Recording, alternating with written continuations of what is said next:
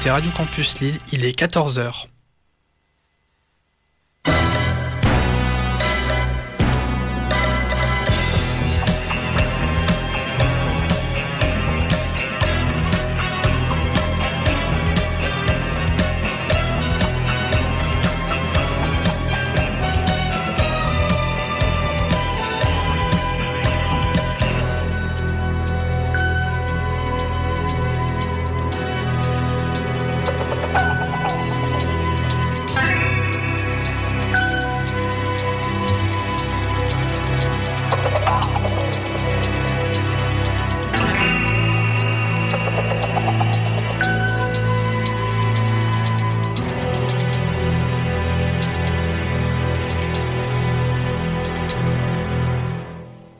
Cinéma m'était compté, une première.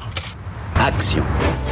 En dehors de ça, qu'est-ce qui vous amène? Je suis heureux que vous me posiez la question. Tu crois pas que tu pousses un peu? Laissez-moi finir. Je crois que toi et moi, on a un peu le même problème. C'est-à-dire qu'on peut pas vraiment tout miser sur notre physique, surtout toi. Atmosphère Atmosphère Est-ce que j'ai une gueule d'atmosphère? Mais non, je te fais marcher. Oh, le con Oh, le con La reine d'Angleterre faisait du stop avenue Kléber, ça valait le déplacement. Bah, et toi, tu dis rien Toi, tu dis jamais rien Oui, mais alors c'est parce qu'en fait, c'est une sorte de mélange de, de dialectes. Je vous assure, cher cousin, que vous avez dit bizarre. Moi, j'ai dit bizarre. Comme c'est bizarre. Chaque samedi, les plus grands acteurs sont dans Cinéma Mété Comté.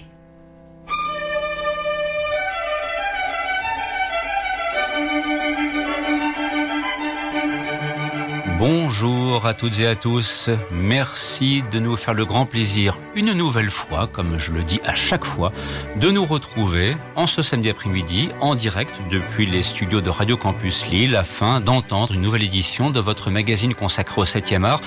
Voici Cinéma Mété Comté, un programme présenté par Christophe Dordain. L'émission a été préparée par Christophe Colpart et Cédric Poulvord. Nous sommes ensemble jusqu'à 15h.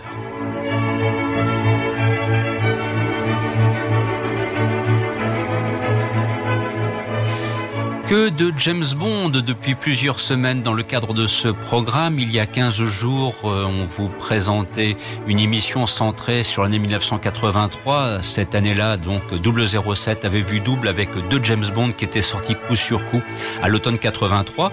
Et nous y revenons une nouvelle fois, une dernière fois, non, il y en aura d'autres, mais nous souhaitions impérativement mener à terme notre mission en compagnie de Roger Moore dans le rôle de 007 années 80.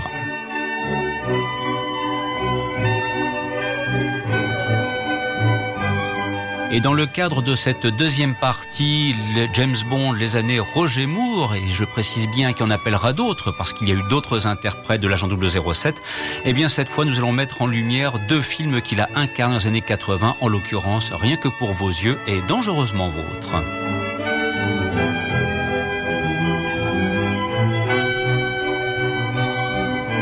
Installez-vous confortablement, vous êtes en bonne compagnie, nous connaissons notre affaire, nous savons de quoi nous parlons. Mais, mais, mais, vous le savez, dans l'univers de l'agent secret, il y a des dossiers qui sont rien que pour vos yeux. For your eyes only. Et de commencer en fanfare. Excellent après-midi à l'écoute de ce programme. Nous sommes ensemble jusqu'à 15h.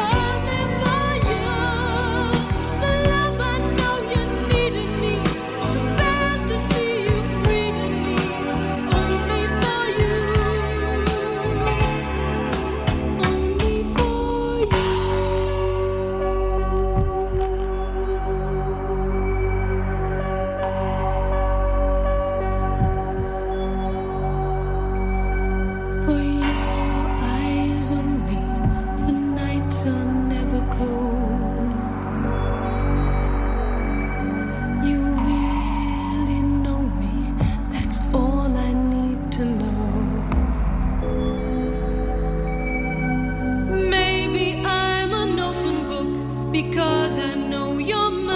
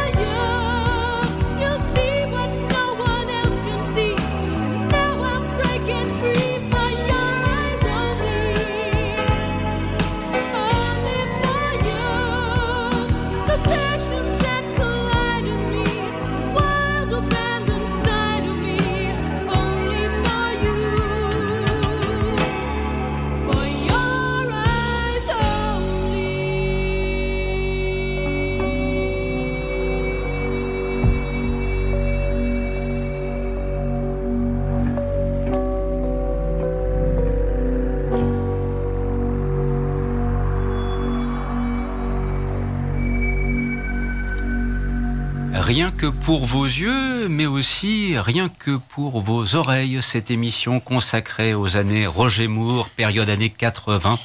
Émission pour laquelle j'ai grand plaisir à retrouver mes classiques coreligionnaires, car dès que James Bond est là, ils sont là. Christophe Colpart, bonjour. Bonjour Christophe, bonjour Cédric, bonjour à tous. Et à tes côtés, Cédric Poulvord. Bonjour Cédric. Bonjour messieurs, bonjour à tous. Alors, c'est reparti pour une nouvelle aventure bondienne. Voilà, on...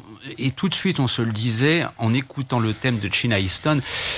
Hmm, voilà, c'est quand même une des chansons parmi les plus réussies avec celle que jadis interprétait Charlie Basset dans les années 60. Voilà, ça fait partie de ces thèmes totalement à réévaluer, d'ailleurs comme le film Rien que pour vos yeux, ceci dit en passant, qui, euh, pour la circonstance, rappelons-le, est la première réalisation de John Glenn ancien monteur euh, sur les James Bond précédents, qui avait déjà œuvré aussi sur des séries télévisées britanniques dans les années 60, type Destination Danger. Il s'occupait beaucoup aussi des scènes d'action, je crois. Et, que voilà. et, aussi, de... et aussi réalisateur de deuxième équipe. Hein.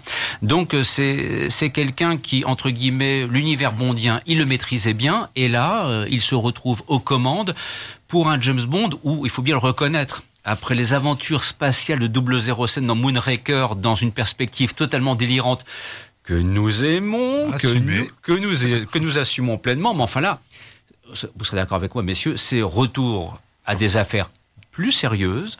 Il y a moins oui. de petites blagues, plus de violence, et c'est pour ça que rien que pour vos yeux est un James Bond qui est complètement à réévaluer, Christophe. Ah oui, totalement, totalement. Moi, je, moi de toute façon, je l'ai toujours, je l'ai toujours beaucoup apprécié, euh, rien que pour vos yeux. Je l'ai vu en salle à, à l'époque. Ouais. Je l'ai vu euh, au cinéma au Colisée 2 à Roubaix 2000. Mmh. Euh, et c'est vrai que euh, moi, j'ai toujours, euh, c'est un film que j'ai toujours apprécié dès le départ. D'accord. Bah, moi, comme je le disais en off, euh, j'ai totalement réévalué le film à sa vision hier après-midi. Mmh. Et c'est tout simplement génial.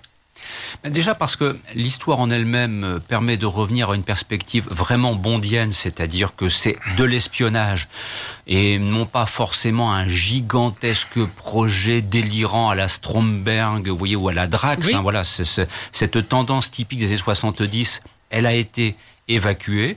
On, on, revient des histoires beaucoup plus sérieuses. Je crois qu'il y avait une volonté peut-être pour les producteurs de se dire bon, on est peut-être allé un petit peu trop loin avec Moonraker, on va redescendre sur bah, terre. Ouais, ouais, c'est ça exactement. Ouais. Du terre et, à terre, c'est ça. Et puis euh, à, à, travers ça aussi, euh, c'est vrai que dès la séquence d'ouverture, on se dit attention, c'est du bon de sérieux. Ça commence dans un cimetière pour une raison bien précise.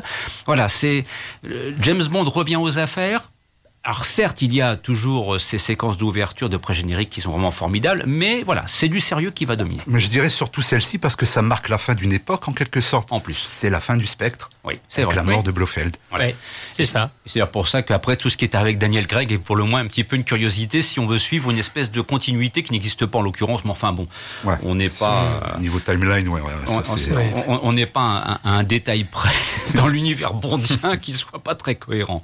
Alors. Euh, parmi les, les, quelques thèmes, euh, Christophe, que tu as sélectionnés, oui. il y en a un qui inévitablement va porter sur le personnage interprété par Carole Bouquet, parce que Carole Bouquet, bon, on l'avait découvert quelque temps auparavant, deux ans auparavant, dans l'excellent buffet froid de, de, Bertrand, de, de Bernard, Bertrand Blier, pardon, avec Bernard Blier, Gérard Depardieu et Jean Carmet.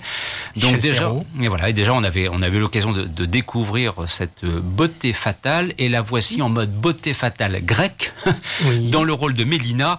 Bon, sérieusement, chers amis, quand on découvre Carole Bouquet sur grand écran à ce moment-là, diable, il est difficile de résister à son charme. Bah, surtout après l'assassinat de ses parents, où tu as ce regard caméra, oh, mmh. ce regard voilà. perçant avec la voilà. caméra qui s'approche, tu dis waouh Voilà, euh, c'est du bel ouvrage. Ah, oui. Oui, bah, 24 ans à l'époque. Mmh. D'accord.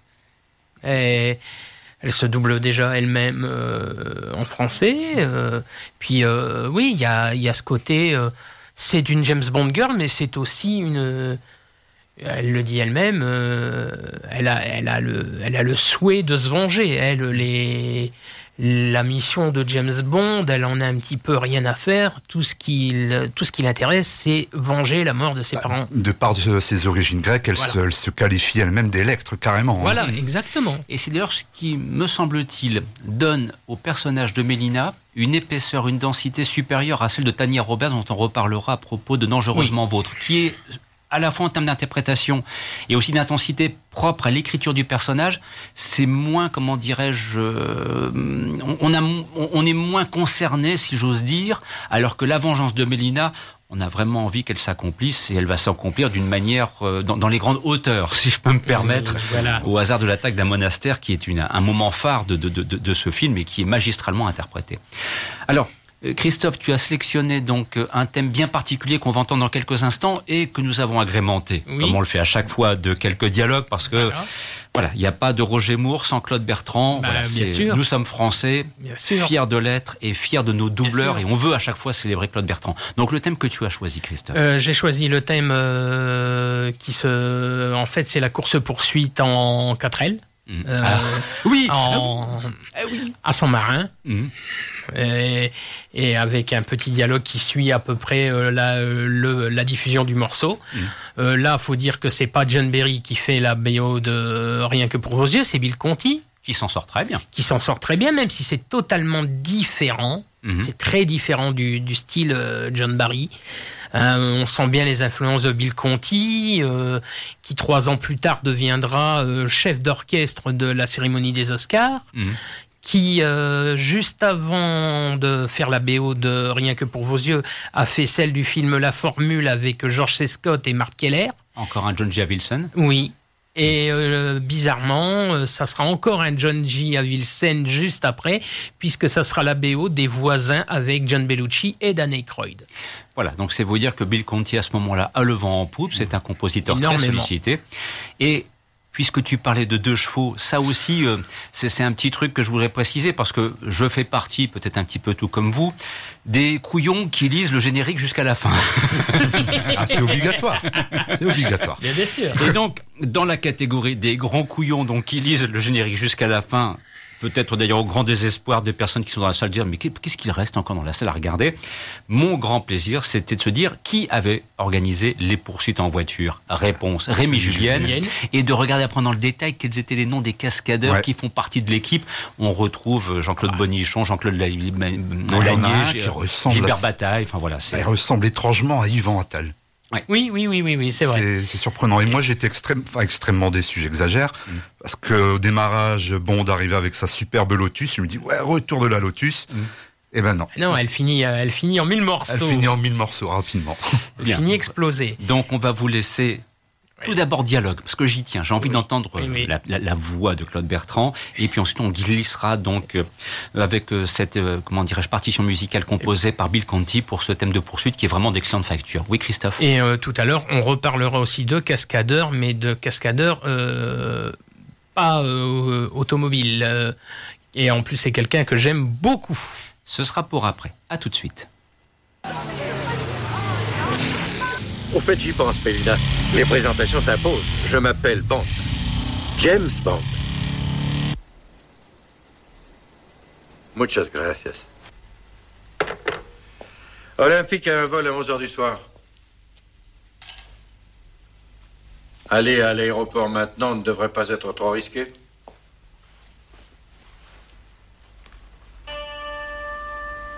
Ça va bien?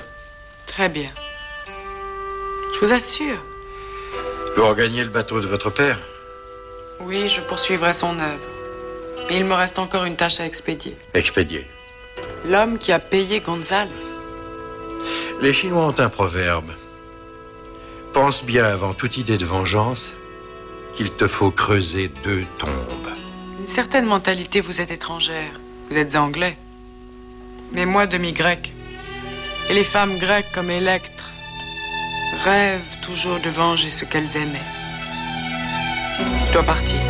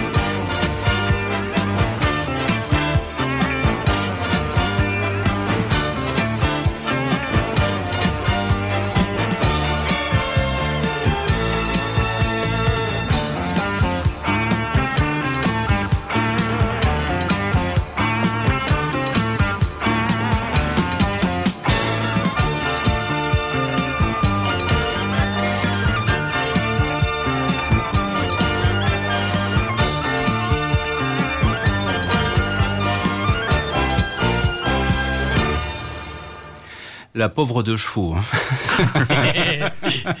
J'adore cette scène.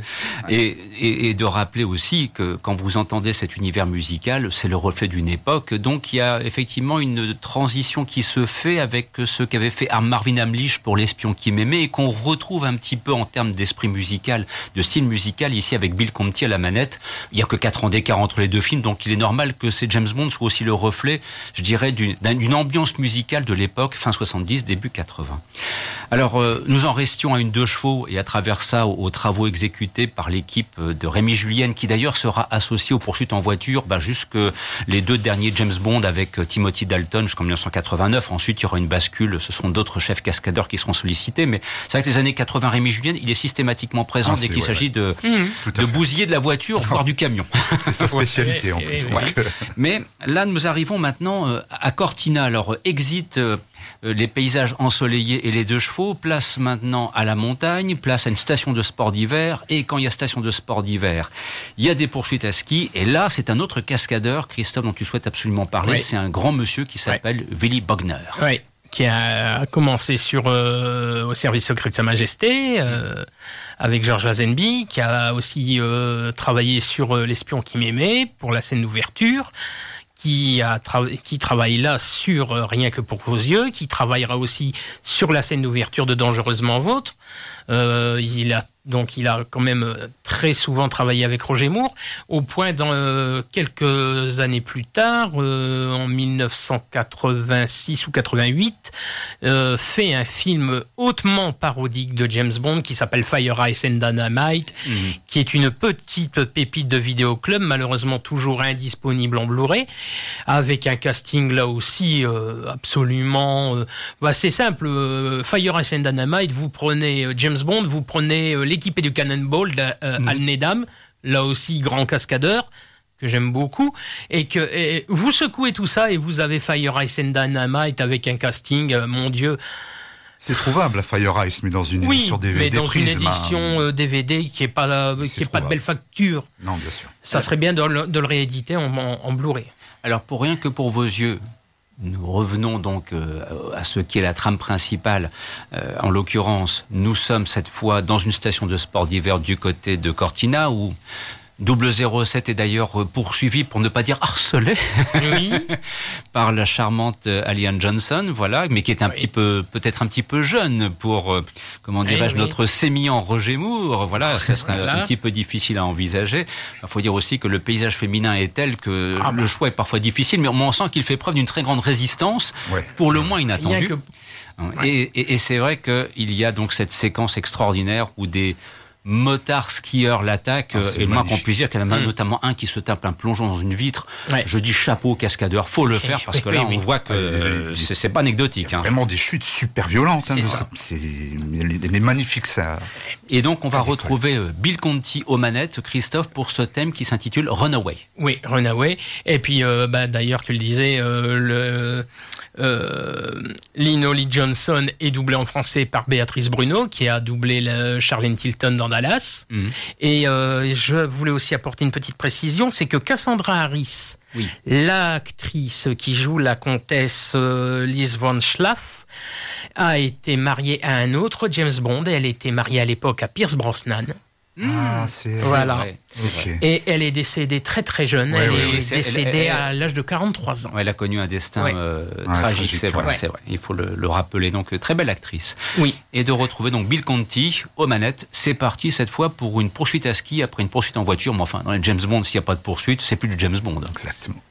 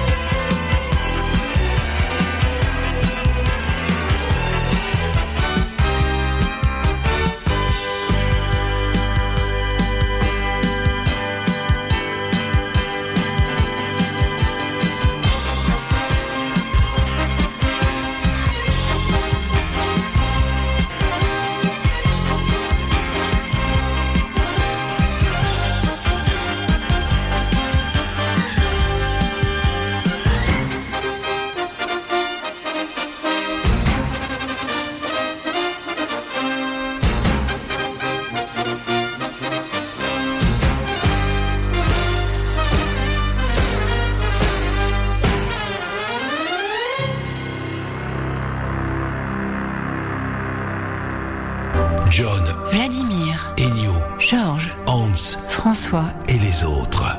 Les plus grands compositeurs. sont dans Cinéma m'était compté.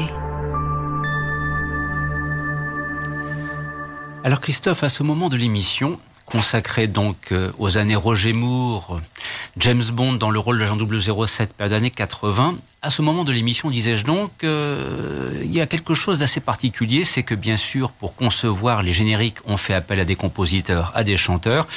Et déjà, il y a 15 jours, euh, tu avais l'occasion de nous faire découvrir un thème rejeté pour un Bond, en l'occurrence Jamais plus jamais. Eh bien, on va récidiver et vous allez pouvoir entendre Blondie. Alors c'est vrai que là spontanément tu me dis Blondie, oh là là, je, je, je fonce. et pour cause. Et, mais pourquoi Blondie n'a-t-elle pas été retenue Et on va entendre le thème qu'elle avait composé à l'époque. Pourquoi n'a-t-elle pas été retenue pour la chanson d'ouverture de Rien que pour vos yeux? Voilà, bah, au départ, euh, c'est vrai qu'il y a beaucoup de, il y a beaucoup de, euh, il y a beaucoup de thèmes rejetés chez James Bond. hein. Euh, J'ai découvert pas mal de petites, euh, de petites pépites. Dont j'espère vous faire profiter au fur, tout au long des, émissions de James Bond, parce qu'il y a vraiment des trucs très intéressants à écouter. Et là, c'est vrai qu'il y a un, un morceau signé par le groupe Blondie et Debbie Harry, euh, qui est pas inintéressant, qui est vraiment dans, dans, dans son, dans, dans le style du groupe, hein, euh, totalement. Mais le problème, c'est que Albert Broccoli commence à avoir envie de qu'il y ait beaucoup euh, de personnes euh, d'origine euh, britannique imposées dans les voilà comme les pour les réalisateurs les acteurs tout ça hein, voilà. Faut un quota, quoi, voilà limite. Euh, c'est oui c'est presque une c'est presque une habitude. Ça deviendra ça le deviendra tout, tout au long. Et euh, Albert Broccoli en parle avec Bill Conti tout ça et il est, il est un peu réticent à cette musique euh, qui, pour lui, est un peu trop new-yorkaise. Et euh, il décide de, il demande à Bill Conti d'essayer de trouver quelqu'un d'autre. Et euh, Bill Conti trouvera Sheena Easton et il il essaiera de l'imposer à la production et il y arrivera puisque Sheena Easton est née en Écosse. Donc voilà. Et d'ailleurs, on la voit au générique.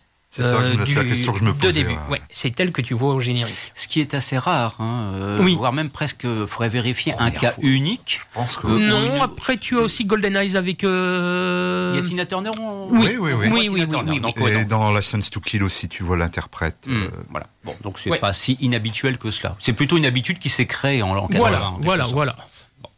Ben, je vous propose tout de suite d'entendre ce thème composé donc par le groupe Blondie. Et c'est vrai que ben, on, on va découvrir et on va juger pour savoir si, Dieu sait qu'on adore Sheena Easton, Oui. on aurait des regrets ou pas. Écoutez plutôt.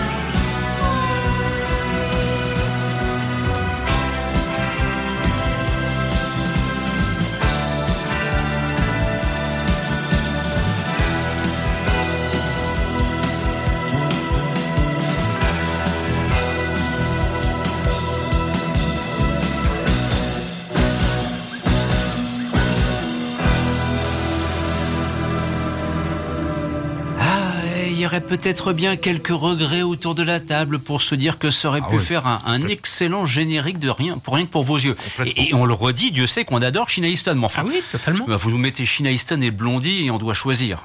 Il paraît que choisir, c'est renoncer. Bah, dans ce cas, moi, je sais pas choisir. je ne choisis pas, je prends tout.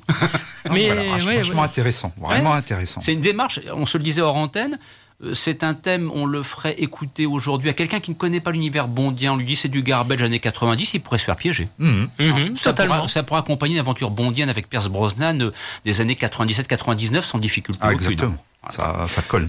Totalement. Voilà donc, euh, on va laisser sur le côté Rien que pour vos yeux, qui d'ailleurs aura été un très beau succès à l'automne 80 lorsqu'il est sorti en France. C'était, vous savez, c'était Ouais. l'époque où on se tapait les aventures de l'Arche- perdue, puis après on enquillait avec Rien que pour vos yeux. On n'était pas Ah malheureux au cinéma ces temps-ci. C'est à cette époque, pardon. Oui, Christophe 80. Voilà, oui, c'est oui, c'est bien. 80, hein, c'est ce que Ah, ce que je disais. Je pensais que tu avais dit 80. Non, non, 80. Non, 80. 80. T'as t'as un problème d'oreille C'est l'âge. tu, sais ce que je- tu sais de quoi je parle. Moi, pas du tout, j'ai 15 ans. Tout va bien. C'est toi qui es le vieux, pas moi. c'est parce que tu vis parfois dangereusement vôtre. Voilà, oui, oui, oui, fait. oui. Transition. Je l'ai placé la Oui, transition. oui, transition. Bien, allez, blague à part. On aborde cette fois le dernier James Bond que tourna Roger Moore. Nous sommes en 1985. Il nous arrivera parfois de dire, non pas du mal, on n'a pas du tout envie, mais que c'est vrai qu'il y a peut-être un, un- un essoufflement dans Dangereusement Vôtre, tout simplement parce que l'acteur avait vieilli, il avait 58 ans à l'époque, et que lui-même, lorsqu'on relise l'interview, euh, euh, peut-être se disait-il que c'était le James Bond de trop, que voilà, il avait Même- accepté, qu'il aurait peut-être dû refuser. Enfin bon, parce que c'est- récurrent. Hein. Ouais, ouais, c'est ça. Qui, qui va remplacer Roger Moore? C'était le, le leitmotiv du- des années Extré- 80. extrêmement difficile et de toute façon, il, il le dit lui-même dans les bonus du Blu-ray. Avec l'actrice, la Bond Girl, dont j'ai oublié le nom. euh, Tania Roberts. Roberts, qui lui a dit, je crois que un truc du genre, euh, ma mère euh, vous adore. Là, Voilà. elle a pris un sacré coup de vieux Mm. et ça l'a convaincu d'a- d'arrêter de toute façon. C'est vrai qu'il y a comme toujours une inquiétude lorsqu'il s'agit, lorsqu'il s'agit pardon, de choisir un nouvel interprète, c'est de trouver le bon interprète. Et dans les années 80, déjà certains noms circulaient, dont celui de Pierce Brosnan, mais il était engagé dans une série télévisée qui s'appelait Les Aventures de Remington Steele. Et c'est pour ça qu'il n'était pas disponible. Euh, voilà, donc euh, c'est vrai qu'à chaque fois, le- les producteurs se disent bon, bah on va reprendre Roger Moore, quand bien même il soit un peu vieillissant, parce que quelque part le public est habitué. En gros, la formule, elle est clairement établie. Et il faut reconnaître qu'avec Dangereusement Vôtre, la formule est claire. Il y a Zorin, un grand méchant. Il y a un grand projet. Bon, mais c'est peut-être pas le projet le plus convaincant qui soit, Non, Cédric. c'est- ouais, exactement, c'est totalement pas expliqué de toute façon. Mm. Peut-être pas, peut-être pas sa- que ce soit sa motivation, Mhm. le but, on ne sait pas. Pourquoi Ouais. est-ce qu'il veut euh, engloutir Silicon Valley? Ouais. Parce que c'est un névropathe. Hum, voilà. Ouais, mais bon, ça enfin, justifie pas le. Qu'en fait, on retrouve un petit peu du Stromberg et du Drax, Oui. mais les motivations Oui. moins claires que par rapport ouais. à ces deux opus des années 70. c'est pas du tout expliqué. Moi, je l'aime, moi, je l'aime beaucoup, hein, dangereusement. C'est, ce que vient de te dire Christophe. On aime le film, mais on peut bien admettre que c'est faible. Mm. Mm, C'est faible. Ouais, Comme on peut adorer Octopussy et reconnaître que le film, au niveau du scénario, son intrigue est parfois un petit peu nébuleuse. Voilà. ouais, oui, oui, oui, oui. C'est ce que vous disiez à juste titre. Beaucoup trop de personnages pour Octopussy de toute façon. Voilà, c'est vrai. Alors, dangereusement vôtre, première euh, opportunité, euh, c'est la rencontre avec la James Bond Girl. Tania Roberts, China, Reine de la Jungle, Darl J'avais Invincible. Drôle de Dame. La dernière saison de la série Drôle de Dame. Exactement. Mm. Donc, euh, hein, de toute façon, je suis désolé, mais les derniers James Bond, plus Roger Moore vieillit, plus les James Bond Girls sont magnifiques. Mhm. Parce Oui. que je suis désolé, dans le film, que ça soit Tanya Roberts, que ça soit Grace Jones, Ah non, que ça soit euh, celle qui fait l'agent russe, mon Dieu, ce sont des canons. je trouve que Roger Moore a eu beaucoup de courage avec Grace Jones. C'est pas Oh. Lisette Malidor hein, euh, Ah. à choisir. Petite euh, anecdote, Je t'en prie. le rôle de Zorin, au départ, ne devait pas être joué par Christopher Walken, mais par David Bowie. Et David Bowie a refusé le rôle parce qu'il ne voulait pas avoir l'étiquette d'un euh, méchant euh, Est-ce qu'il aurait eu les épaules? de Non, moi. Ni- parce que bon, on comprend très vite dans le film que Zorin serait peut-être un enfant euh, génétiquement modifié de, des Ariens et euh, David Bowie ne voulait pas avoir ça sur les épaules. Donc il a refusé que- le rôle. C'est dommage parce qu'avec le recul, David Bowie dans le rôle du méchant, c'est comme Sting dans Dune, quoi. Je veux dire, ça m'aurait vraiment plu. J'avoue que là, j'ai- ah, zut, zut, une belle occasion manquée. Eh Cela oui. étant, Christopher Walken s'en sort plutôt bien. Ah hein. bah oui, et puis surtout quand on sait qui le double, Monsieur Bernard Tiffen, Eh oui. la voix de Chuck Norris. Et je trouve que ça va magnifiquement bien au personnage parce que ça, quand on quand on dit qu'il est névropathe, euh, Bernard Tiffen fait tout pour le faire, ne serait-ce que ce petit rire euh, complètement euh, psychotique, on dirait presque le Joker. euh. Ah, moi j'aime beaucoup. Alors, c'est ce qu'on va entendre, car vous vous en doutez, il va y avoir un petit peu de dialogue. Et puis ensuite, on va glisser vers euh, la partition musicale. Et là, on retrouve John Barry à son aise dans l'univers bondien. Bon sang, il est d'une Mm. facilité, d'un Mm. professionnalisme qui sont euh, déconcertants. Et c'est le thème de la rencontre entre Stacy et l'agent 007 que vous allez entendre. Mais au préalable, allez, on se fait plaisir, mettez-vous un petit peu de dialogue dans l'oreille. C'est du Bond, c'est du bon. Je vais vous montrer quelque chose. Dites-moi, seriez-vous docteur en médecine Nein. Chez Monsieur Sorin, je suis spécialiste en élevage. Ah, par exemple. Mais alors, vous pouvez me révéler un secret. Comment se fait-il que vous réussissiez l'élevage de races de chevaux que d'autres experts considèrent comme inférieures N'est-ce pas une sélection précise C'est important. il y a- Mais le plus important, c'est la mise en condition et le désir, non? Exact. C'est aussi valable pour les gens que pour les chevaux. Il y a, il y a- Mes principes s'appliquent également à la race humaine. Monsieur Sinjin Smythe, je prends la liberté de me présenter à vous. Monsieur Zorin, c'est un grand plaisir. Karl, un de nos palefreniers vous attend dans le box. Oui, bien sûr. Veuillez m'excuser. Je me dois de vous féliciter, monsieur Zorin. Vous disposez de superbes écuries. Construite au XVIe siècle par un duc qui pensait pouvoir se réincarner un jour en un cheval. Vous vous intéressez au pur sang depuis longtemps Oh non, non, pas le moins du monde. Ici, une vieille tante assez fofolle est décédée et m'a laissé des écuries aussi et je trouvais très amusant d'élever des chevaux de course. Je suis sûr que vous montez. Je monte toute pouliche. Avec allégresse. Je suis un fervent ce sport moi-même. Vous arrive-t-il de pêcher? Au lancer, veux-je dire? J'abandonne complètement mes invités. Excellent après-midi aux côtés de mon bataillon de charme. Qui m'a déjà tiré l'œil?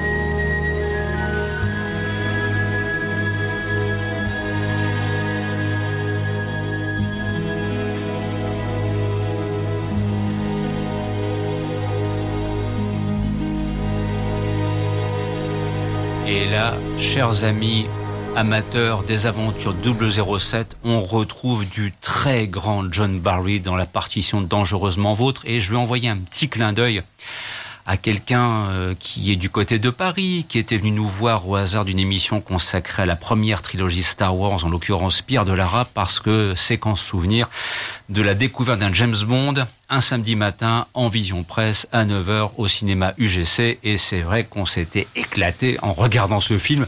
Avec le recul du temps, bien sûr, il y a des choses qui apparaissent peut-être, voilà. Bon. Mais peu importe, je veux dire, et, et- et notamment, moi, ce qui m'avait frappé, c'était ça, c'était vraiment le travail, et qu'on retrouvera d'ailleurs dans ce qu'on va évoquer dans quelques instants, le travail de John Barry, enfin, John Barry, James Bond, voilà, euh, JB, JB, hein, je veux dire, quelque part. Il y, a, il, y a là, il y a là quand même une cohérence d'ensemble. Alors bien sûr, parfois John Barry réutilise des thèmes d'un James Bond à un autre, mais à la limite, c'est presque, s'il le faisait pas, il nous manquerait quelque chose. Voilà, c'est comme sa signature. Je, Ouais. je qualifierais ça de signature. euh, Et, et là se trouve que la, la- la- musicale. la- la partition qu'il a composée ici pour la rencontre entre Stacy et, et 007, elle est vraiment de très solide facture. C'est du, du bon travail. Christophe. Il y a d'ailleurs la musique que tu entends euh, dans la scène d'avant générique, euh, où il y a les cascades de Willy Bogner. Euh, tu retrouveras quasiment la même sonorité dans Tu es n'est pas joué. C'est vrai, c'est vrai. Il y a, j'ai, ça m'a, ça m'a tout de suite euh, flatté l'oreille hier en revoyant le film. Je me suis dit, euh, ça me fait penser au, dé- au début de, de Tu es n'est pas joué, Timothy Dalton. Et c'est no- tout à fait normal. Moi, je voudrais, je voudrais remercier Dangereusement Vôtre pour une chose. Le plaisir de voir John Steed et James Bond travailler main dans la main. Merci, voilà. Patrick Matney sollicité. Ça, c'est bien. Ça, Oui, c'est génial. c'est- vraiment la- le, le- le petit- l'élégance britannique. C'est ça. Et Et pourtant, parfaitement odieux en plus. Oui, hein. oui, oui, oui. C'est une Jean avec Oui, Tippett, oui. c'est c'est Mais le, le problème, c'est que bah, apparemment, il y avait eu des petits soucis sur le tournage parce que Patrick McNee avait des gros problèmes d'alcool. Mhm. Et ce qui paraît euh, à Paris, euh, C'est pour il ça que ça a été amputé abusé, peut-être. euh, ouais. Il a fortement abusé. Alors, dis-moi, à propos du tournage parisien, au-delà des abus de Patrick McNee, qui n'a Ouais. pas toujours eu une vie très tranquille, voilà, Oui, il n'a pas ça. toujours eu le flegme de John Steed. Voilà. Hein. Euh, Lorsqu'on évoque Dangereusement Vôtre, il y a une formidable séquence avec bien sûr un incontournable. Rémi Julien est aux cascades. Oui. Il n'y a pas que lui. Et il y a la Tour Eiffel. Il y a la Tour Eiffel, il y a Jean Rougerie, Mhm. qui était quand même un grand acteur Ah, de Monsieur théâtre. Aubergine, Monsieur ouais. Aubergine. Tu as Patrick Bouchot, Mm. qui était un magnifique acteur que moi j'ai revu deux ans plus tard dans le film de Philippe Sedbon, Cross, avec Michel Sardou et Roland Giraud. Mhm. Moi, c'était un acteur que j'aimais aussi beaucoup pour sa voix. Alors, et, et alors, ce tournage parisien, la Tour Eiffel, la séquence est magnifique. Ah, la séquence est magnifique. Et ce qui paraît, dans cette scène à la Tour Eiffel, Mhm. et pourtant j'ai bien regardé le film hier et j'ai eu beaucoup de mal à le trouver, il y aurait Laurent Baffy qui aurait fait de la figuration. Diable. Mais alors, Oui, mais alors là, alors tu vois, là, je, vais- je vais te dire franchement, je pense que ce n'est pas possible. Alors, tu vas me dire pourquoi? Bah, Parce que la séquence de la Tour Eiffel n'a pas, les intérieurs studios n'ont pas été tournés à la Tour Eiffel, ils n'ont pas l'autorisation.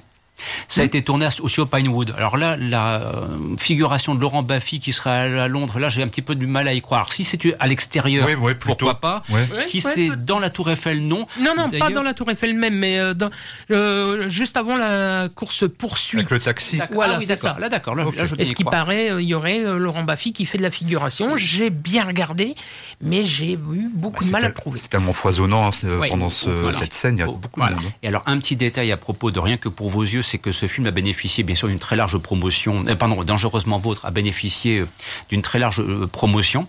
Et c'est vrai que le fait de ne pas pouvoir euh, tourner à proprement parler dans, comment dirais-je, la Tour Eiffel, ben, bien plus tard, on a quand même réussi à faire des interviews dans la Tour Eiffel. C'était une, pour les- pour l'équipe une façon un petit peu de reprendre une revanche par rapport aux réseaux qu'ils n'avaient pas obtenus à l'époque. Non, mais c'est fabuleux en fait. Tu, tu m'annonces donc les intérieurs. Lorsqu'il poursuit Grace Jones, c'est tourné à Pinewood. euh, euh, euh, alors, les extérieurs, tant qu'on est à l'extérieur, c'est effectivement la Tour Eiffel, mais tourner à l'intérieur même dans la séquence du restaurant, Ouais. là c'est Pinewood. Donc même la poursuite euh, dans, Dans les, les- escaliers. Oui, dans les escaliers, ça c'est Tour Eiffel. Ah d'accord. Voilà. Mais dire c'est- parce dès, que- dès que- dès qu'on est à l'intérieur même, c'est-à-dire C'est dans pas, le restaurant, c'est pas le vrai restaurant. restaurant de la Tour Eiffel. Voilà, D'accord. Ah ouais, parce que Ça là. Mais bon, ça fait partie des, voilà, des, des- des- des trucs de tournage.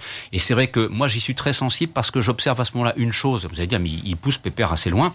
Je regarde regarde la variation de la lumière. Or, il y a une, lumière typique des studios Pinewood. Et quand on reparlera de Timothy Dalton et de Permis de tuer, alors là, je peux vous garantir que c'est criard dans la séquence dite euh, du, du- presque du casino en quelque sorte. Quoi. Voilà. Ok. Voilà, faut en reparler à ce moment-là. Et, hum, mais bon, ça euh, ça n'a pas été tourné à la Tour Eiffel, mais les... les intérieurs, hein, les extérieurs, les, euh, les haras de Zorine, ça a été tourné au château de Chantilly. Exactement. Alors là, parce que là, le coup d'accélérateur, ça y est, on vient de se le prendre. Comme d'habitude, on s'est laissé aller. Et puis le conducteur vient d'en prendre un coup. Golden Gate Fight. C'est le thème qu'on va entendre dans quelques instants, accompagné d'un petit générique et d'un petit extrait de dialogue, s'il te plaît, Christophe, très brièvement, parce que là, il faut qu'on accélère. Oui, oui, oui, oui. Bah, là, c'est toute la partie à, à Silicon Valley, euh, avec le, le plan de destruction de Christopher Walken et la mort de, du personnage de Grace Jones. Voilà. Et de préciser que Christopher Walken, du fait de ses origines douteuses, pour ne pas dire ariennes, euh, il attaque le Golden Gate avec un zeppelin. Allez savoir pourquoi. Mais une saucisse volante, oui. voilà, allez. Revoyez les cours d'histoire, vous saurez pourquoi. Sur ce, on vous laisse avec du dialogue tout d'abord et le thème composé par John Barry pour Golden Gate Fight.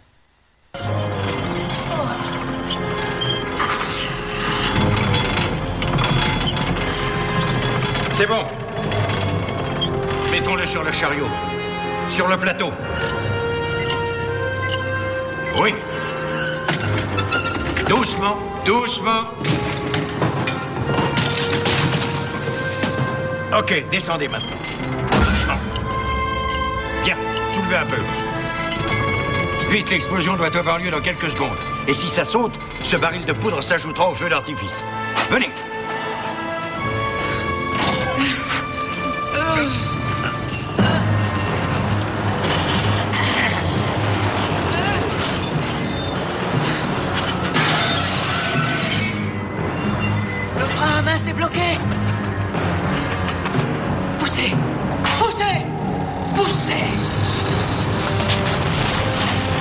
Restez pas dessus. Il faut que je tienne le frein desserré. Sautez. Tu es en ruine de ma part. M'aidez Sautez. Dans quelques secondes, tout saute.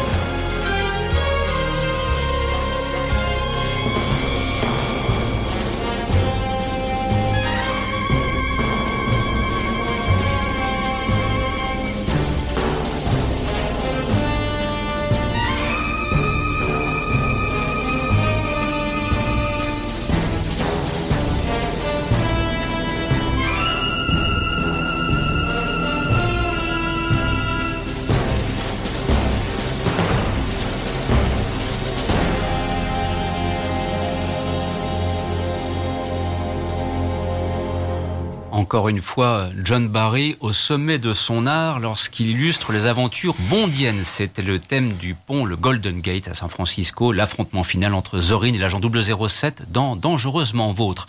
Dans quelques instants, parce que sinon ce serait un crime de lèse-majesté, nous terminerons avec le thème chanté par le groupe Duran Duran. Sinon, Cédric, à ce moment-là, je pense, finirait par euh, manger le micro. Exactement, j'explose. Voilà. Ce serait une explosion à l'image du film de l'acte final de Dangereusement Vôtre. Et donc, on va vous annoncer un petit peu ce qui va se passer en quelques temps. Alors, de vous dire tout d'abord, et après Christophe annoncera le, le, programme pour janvier, que bien évidemment, euh, nous sommes en période de fête. Alors, euh, avec un petit peu d'anticipation, on va vous souhaiter de passer de joyeuses fêtes de fin d'année. Et voilà. Et donc, on va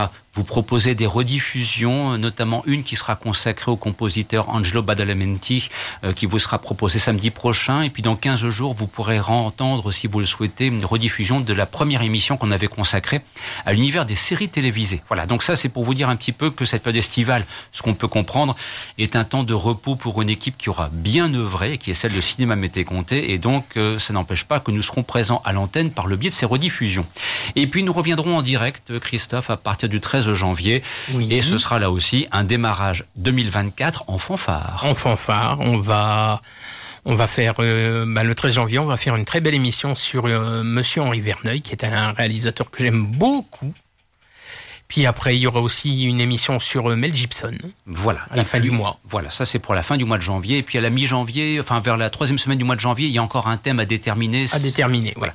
Il y a pas mal de pistes qui se dégagent, des propositions, et ça nous permettra peut-être d'ailleurs aussi d'accueillir une nouvelle personne au sein de l'équipe. Voilà, ce sera la nouveauté ouais. pour 2024 avec une petite voix féminine qui risque de vous accompagner de temps en temps. Voilà, ça fait partie euh, des projet pour 2024. Sur ce, dans, vous rappelez qu'à partir de 15h, vous retrouverez l'émission Le Skylive. Dans quelques instants, place sera faite donc à ce programme. Et puis, d'ici quelques petites secondes, vous retrouverez le thème composé par Duran Duran et interprété par ce groupe typique des années 80 pour Dangereusement Vôtre. Voilà, nous arrivons et... au terme de l'émission.